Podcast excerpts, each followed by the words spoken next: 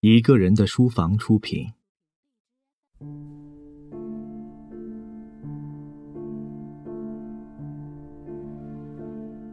德伯家的苔丝，作者托马斯·哈代，朗读者肖图马。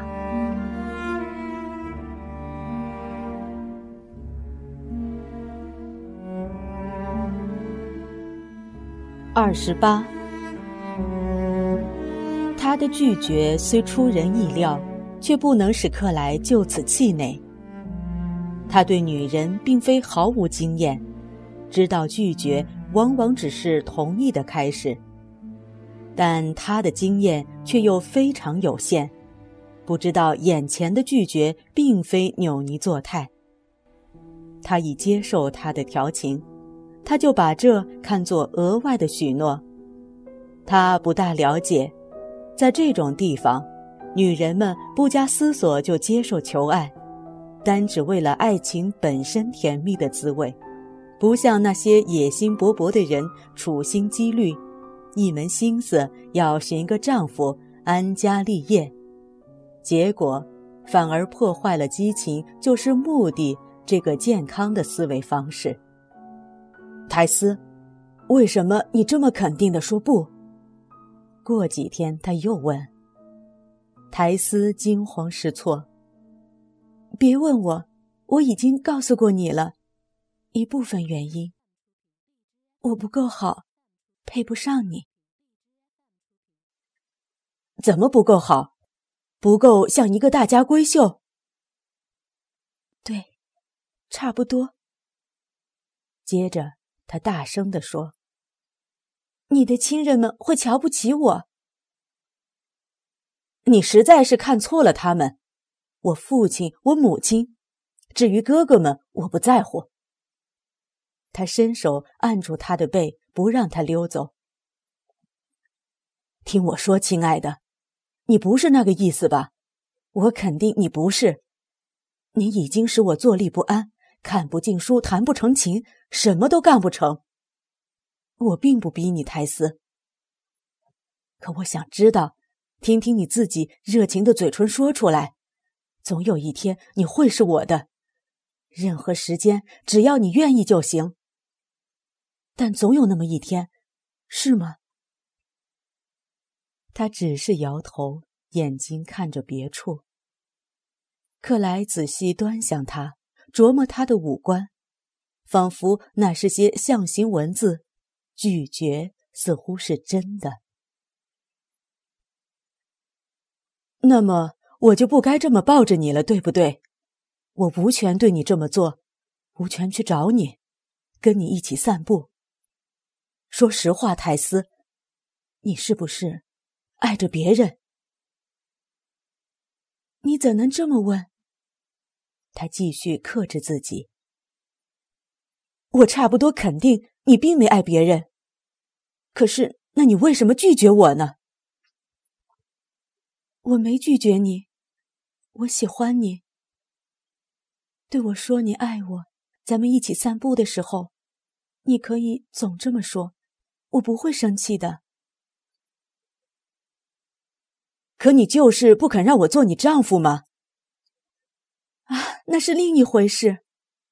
这都是为了你好，真的，亲爱的。哦，相信我，这都为了你的缘故。我不愿意让自己享受答应你的快乐。因为，因为我肯定我不该这么做。可你能使我幸福？啊，你这么想，可你不知道。每逢这时，他就把他的拒绝理解为交际与礼节方面的他的自愧不如的谦卑，就越发认为他见多识广，富于灵性。一点不错，他天生的聪明。加上对他的敬佩，使他很快就学会了使用他的语言、他的腔调、他知识的断简残篇，到了令人吃惊的程度。这种温柔的争论得胜之后，他就会立刻走开。若正在挤奶，他就跑到最远的奶牛身边去；若正在休息，他就躲进野草中间，或缩回自己的卧室，在那里默默伤感。而一分钟前，他还明白表示冷漠的拒绝。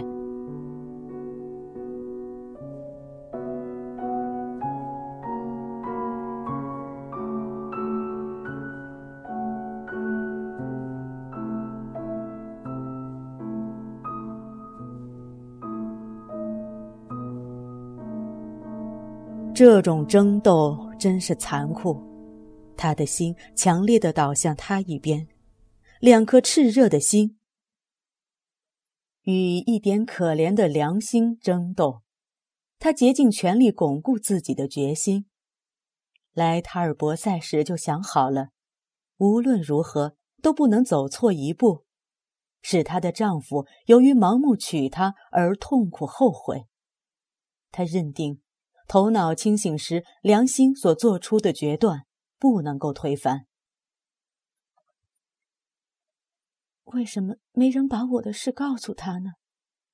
他想。才不过四十英里远，为什么没传到这里来？一定有人知道的。然而，似乎没人知道，没人告诉他。两三天过去了。此事没再提起。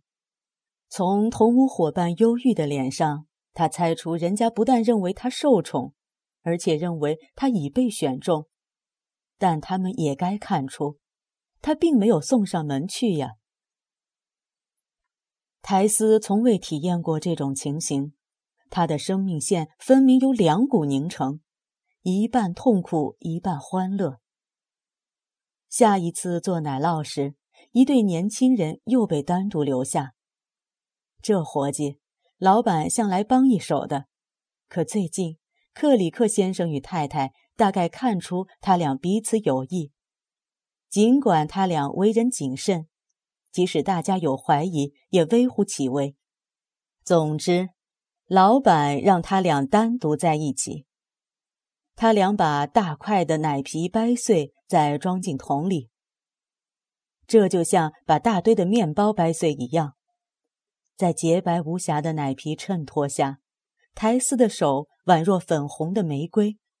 安吉尔在一捧捧的装桶，突然停下，双手平平地搂住他的手。他的袖口高高的卷在肘部以上，他就弯腰在那柔嫩的手臂内侧露出青筋的地方吻了一下。九月天还很闷热，他的胳膊因为浸湿在奶皮里，闻起来凉凉潮湿，好像一朵新摘的蘑菇，还带有奶青味儿。不过他极易动心，被他轻轻的一碰，脉搏就加快，指尖顿时变得通红，冰凉的手臂立刻热得发烫。接着，仿佛他的心儿在说。再这样扭捏害羞有必要吗？真的就是真的，男女之间，男人之间不都一样吗？所以目光一抬，深情的射进他的眼睛里，嘴唇也略略一弯，温柔的浅浅一笑。知道我为什么这样做吗，泰斯？因为你非常爱我。对，而且。这是再次求婚的前奏。别再提了，他忽然惊恐万状，担心自己的抵抗会在自己的欲望之下土崩瓦解。哦，泰斯，他接着道：“我真不明白你为什么这样惹人着急，为什么这样让我失望？你简直像在卖弄风情，真的，就像城里一流的风骚女人。”他们反复无常，忽冷忽热，就跟你一样。在这个偏僻的塔尔博塞，居然也会碰到这种事情。不过，最亲爱的，看到刺伤了他的心，他又连忙打圆场。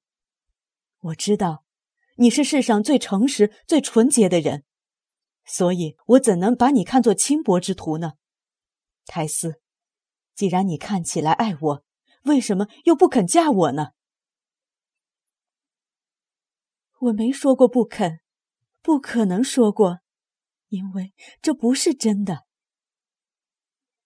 压力正在超过限度，他双唇颤抖，不得不转身走开。克莱又着急又迷惑，追上去在过道里抓住了他。告诉我，告诉我！他情绪激动地抓紧他，忘记自己满手奶皮。告诉我，你将来不属于任何人，除了我。我会会告诉你的，他叫道。要是你现在放我走，我会给你一个完整的答案，会把我的经历告诉你，都告诉你，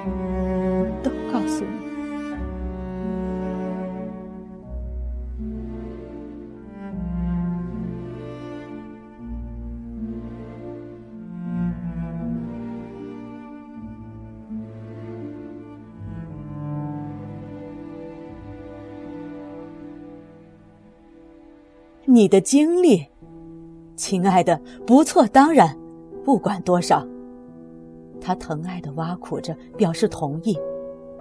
看着他的脸，又说：“我的泰斯，毫无疑问，经历多的就像那边篱笆上的牵牛花。今天早晨才头一次开放，告诉我什么都行，就是别再用那个讨厌的字眼，别再说配不上我。”我会试试不再说的，明天就给你理由。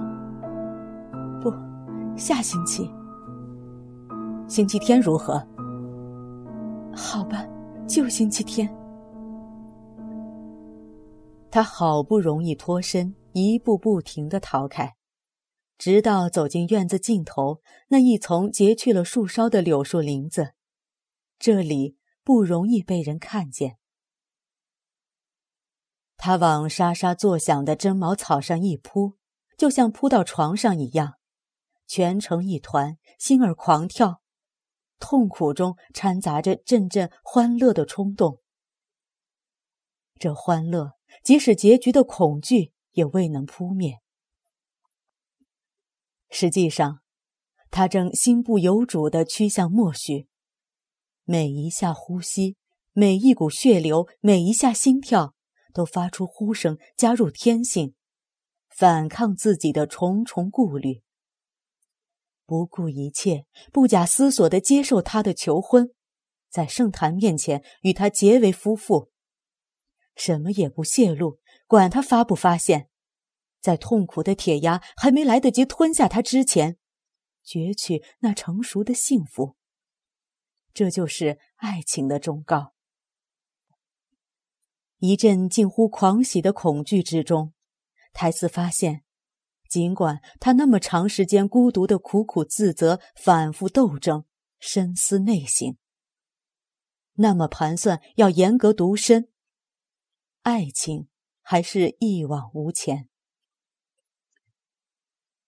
午后的时光在消逝，他还待在柳树丛中，听得见人们在树杈上摘下奶桶。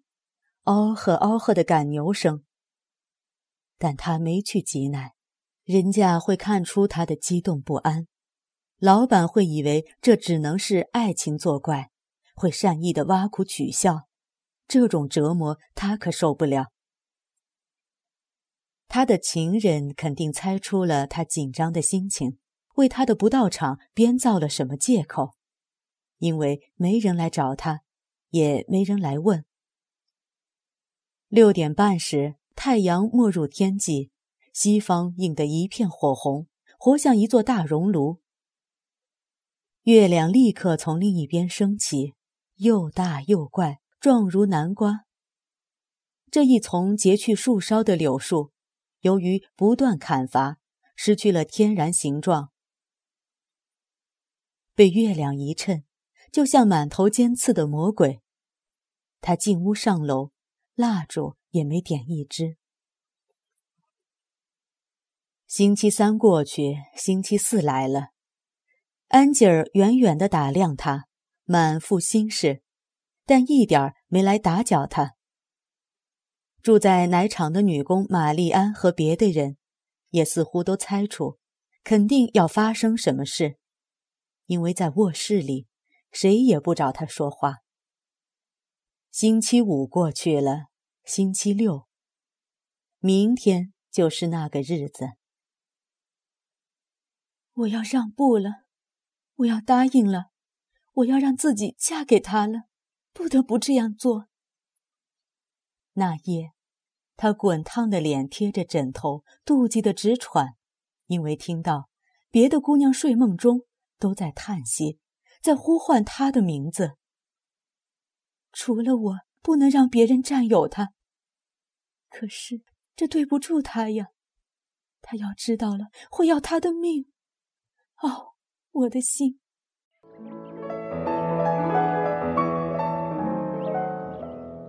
感谢收听《一个人的书房》。微信搜索“一个人的书房”，获取详细收听及下载方式。如果您碰巧喜欢我们的节目，请多多向身边爱读书、想读书的朋友推荐，让更多的人听到我们。下期节目见。